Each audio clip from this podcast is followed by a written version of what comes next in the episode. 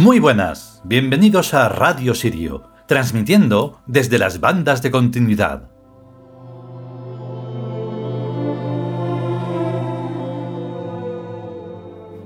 Y pensaba que no, pero sí. Vamos y seguimos queriendo y pudiendo hacer un nuevo capítulo con sus cuatro partes y etcétera, etcétera. En este caso, el capítulo 31, que también dicho de otro modo es trigésimo primero que es así más elegante, como siempre decimos.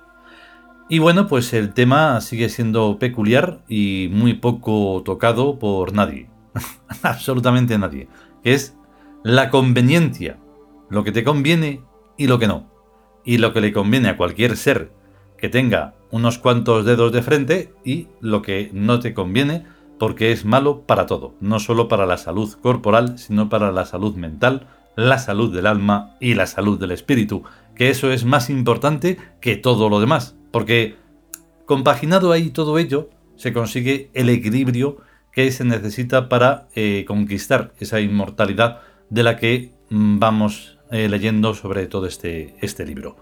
Y entonces, pues nada, se trata, como siempre, de poner mucha atención y mucha observación, que también va de eso todo este libro, y de inteligencia y de cosas que para nada están de moda en ningún ámbito de la vida humana.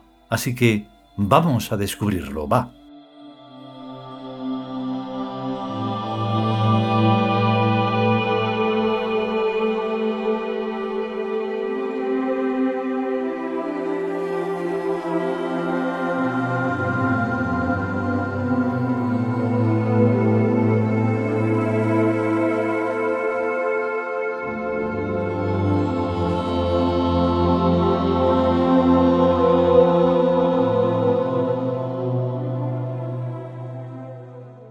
Nosotros los Tiud.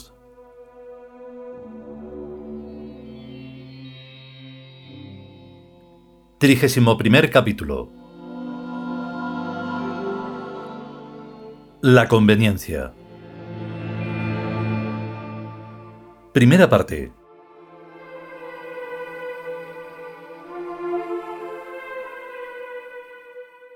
Se da por supuesto demasiado a la ligera que existe una sabiduría inmanente o instintiva en todos los seres vivos que les hace procurar aquello que les conviene o es provechoso para ellos y rechazar lo que les perjudica. Eso es falso. Y se da por supuesto más a la ligera todavía que lo que a un ser vivo concreto le gusta y apetece es lo que le conviene. Lo cual es también a todas luces completamente falso. Porque si eso fuera verdad, los seres vivos no morirían, ni envejecerían, ni sufrirían enfermedades endogénicas que el propio organismo se produce por su cuenta. Hay pues que convenir al menos en que es el propio organismo quien se autodestruye, según el desarrollo de un binomio anabólico y catabólico previsto en todo caso y hasta en ausencia de enemigos exteriores. ¿Qué significa esto? Que la vida biológica no quiere hacerse cargo perpetuamente de los individuos que produce, sino que en su misma intencionalidad creadora coexiste una intención destructiva. Poco de agradecerle, pues, es a esa vida el cuerpo de que nos provee, ya que su donación conlleva el truco para quitárnoslo. Por tanto, es nuestro deber científico corresponder a esa donación tramposa desmontándole cada artilugio destructivo que vayamos descubriéndole, hasta conseguir que un cuerpo nos dure no lo que quiera caprichosamente la biología, sino lo que nos convenga a nosotros. Quizás se trate de un reto, de una prueba de supervivencia, de algo hecho con la mejor intención del mundo, pero eso no debe distraernos de nuestro deber de conseguirnos longevidades desmesuradas y en buen uso, camino de conseguir la inmortalidad. La totalidad de los seres se dividen en dos grandes categorías, los que se rinden en la muerte y los que no. Los primeros pertenecen al reino biológico, los segundos pertenecen al reino mental. Ambos reinos son dos versiones de la misma cosa, espacio-tiempo conscienciado. Es la finalidad lo que diferencia y clasifica a los seres de esas dos categorías. Los seres biológicos se meten muy a gusto en la trampa de la reiteración cíclica para vivir y disfrutar biológicamente. Los seres mentales rechazan esa aparentemente placentera trampa y optan por la expansión cualitativa, para vivir y disfrutar mentalmente, anímicamente y espiritualmente, que es lo bueno. Los gozos de la mente son los que nos hacen inmortales. Y es lógico, el repertorio de los goces sensoriales, corporales, físicos es sumamente corto y archiconocido por la vida, tanto biológica como metabiológica. Un repertorio de hormonas y neurotransmisores tan viejo ya como andar para adelante. Esos orgasmos carecen ya de interés para un observador tan evolucionado como es el que se oculta tras lo que llamamos vida. Pero los gozos del alma, de la mente y del espíritu no han hecho más que empezar. La sensorialidad cruda de las bestias se queda encasinada cuando se la compara con la sensorialidad imaginativa, nueva y creciente, pues entre ellas existe la misma abismal diferencia que entre el ruido y la música y que entre la masa informe y el arte, y que entre la sensación y el pensamiento reflexivo. La combinatoria mental es muchísimo más amplia que la combinatoria bioquímica del cuerpo, y está por tanto vertida a muchas más finalidades que las dables a esperar a la simple biología. Cualquier persona medianamente inteligente sabe ya que el cuerpo no basta para satisfacer a la legión infinita de sus anhelos profundos. No es el mismo caso de quienes cifran su plenitud en conocer a sus nietos. Hay en cambio infinidad de cosas que una persona inteligente no puede acabar de hacer ni en mil años leer todos los libros, oír todas las músicas, comprender todos los enigmas, aclarar todos los misterios, descubrir y poseer todos los valores de las cosas y de las almas, y un infinito etcétera que no acabará jamás. Los monos sapiens no, pero nosotros los tius necesitamos la inmortalidad con necesidad absoluta. No nos bastan vidas largas o muy largas o larguísimas, sino otro concepto de vida que no sea solo lineal, sino que contenga las cinco dimensiones del espacio-tiempo y la consciencia, en la que el cuerpo pasa a ser un órgano más entre otros muchos instrumentales. Y eso, que es ya plena divinidad, tampoco es lo último, pues no hay último, sino el inmediato paso siguiente en este camino interminable que es la evolución perfectiva de la vida y la consciencia. La inmortalidad la necesitamos ahora. Después no sabemos qué iremos necesitando. Ya se andará y se verá.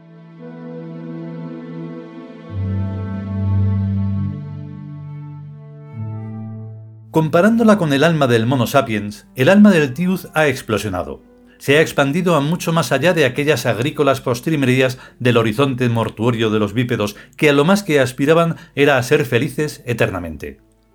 Aquí no se trata de ser felices, sino de trabajar, de crear, de conquistar, de construir un imperio que ocupe y domine todo el espacio-tiempo y seguir después con lo que a mano venga.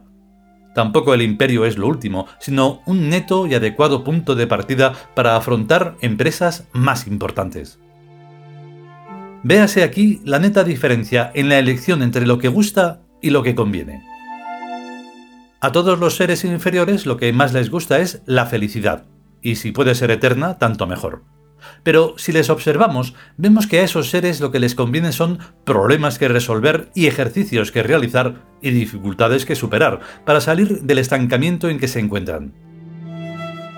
Pongamos un gato, feliz y dormilón y harto de buena comida. Ese gato es un inconsciente. Su escasa inteligencia no le permite darse cuenta de que lo que a él le conviene es someterse a un rígido plan de estudios, de trabajo y de reflexión, para convertirse en autónomo señor de su vida y su destino, utilizando sabiamente los recursos de los mundos natural, artificial y mental. Lo mismo el gato que cualquier otro ser. Cuando comprueba que posee una inteligencia escasa o muy limitada, tiene la posibilidad de aumentarla y ampliarla mediante los oportunos ejercicios, resolución de problemas y superación de dificultades.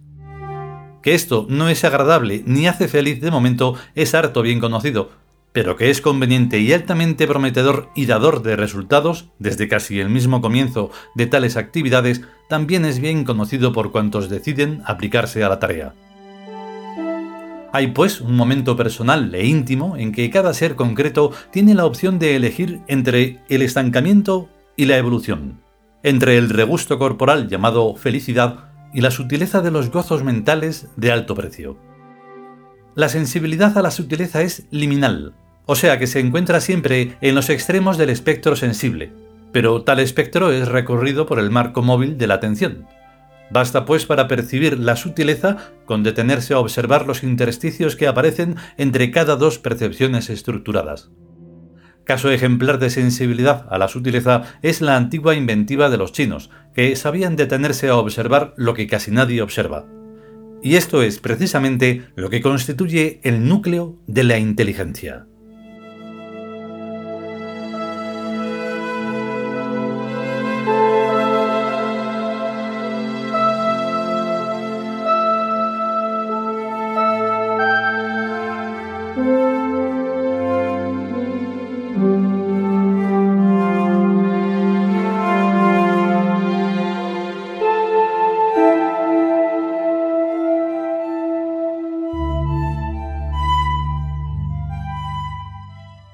Y hasta aquí esta primera parte del trigésimo primer capítulo, la conveniencia del libro Nosotros los tíos.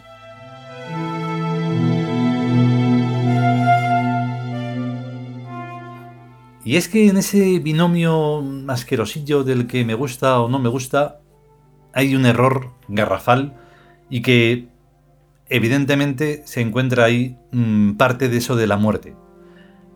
Por lo que nos morimos, por lo que los cuerpos se mueren, por lo que la gente muere y demás, en conjunto y en general, es el despiste.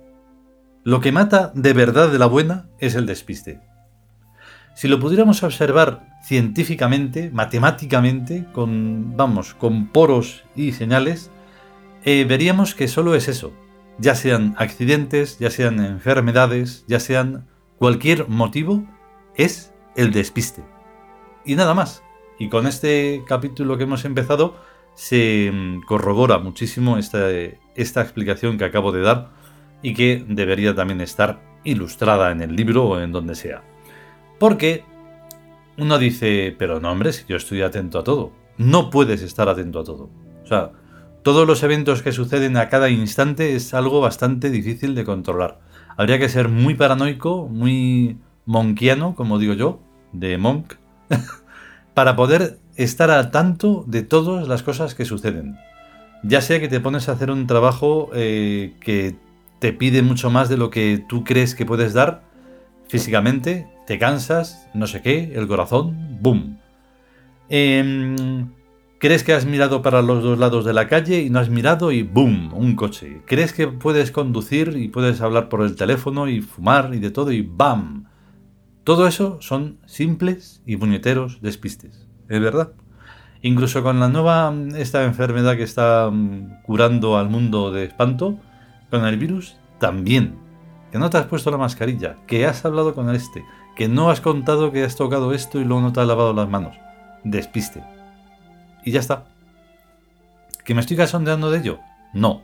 Pero sí que hay que quitarle un poco de hierro porque realmente si eso se tomara en cuenta, sería tremendo. Estar atentos.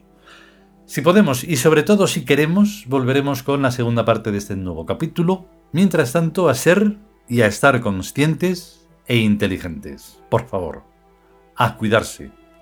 Hasta luego.